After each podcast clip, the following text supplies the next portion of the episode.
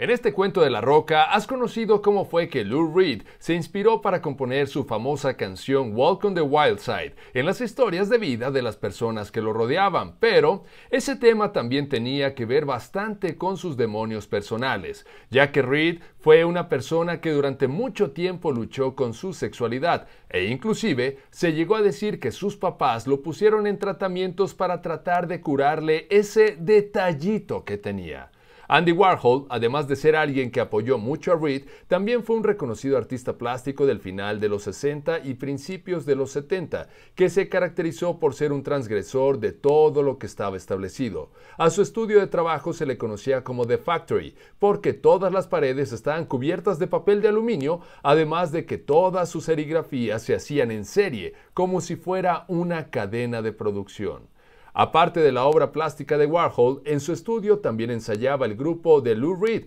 The Velvet Underground, y fue ahí en donde Warhol le encargó que compusiera tres canciones, las cuales quería que fueran parte de un musical que se llamaría como la frase que normalmente utilizaban las prostitutas para ofrecer sus servicios, Take a Walk on the Wild Side. Estas tres canciones que Warhol le había encargado a Reed formaron parte de su exitoso disco Transformer, el cual, como recordarás, fue producido por su amigo Bowie. Según declaraciones del mismo Lou Reed, Walk on the Wild Side era una canción abiertamente gay, la cual fue escrita con mucho cuidado para que la gente conservadora de esa época no se ofendiera al escucharla, y fue gracias a esto que el tema pudo alcanzar el lugar número 16 de las listas de popularidad además de ser considerada como una canción muy importante en la historia del glam rock, ya que plantea un punto de vista muy diferente acerca de los roles de género en el rock.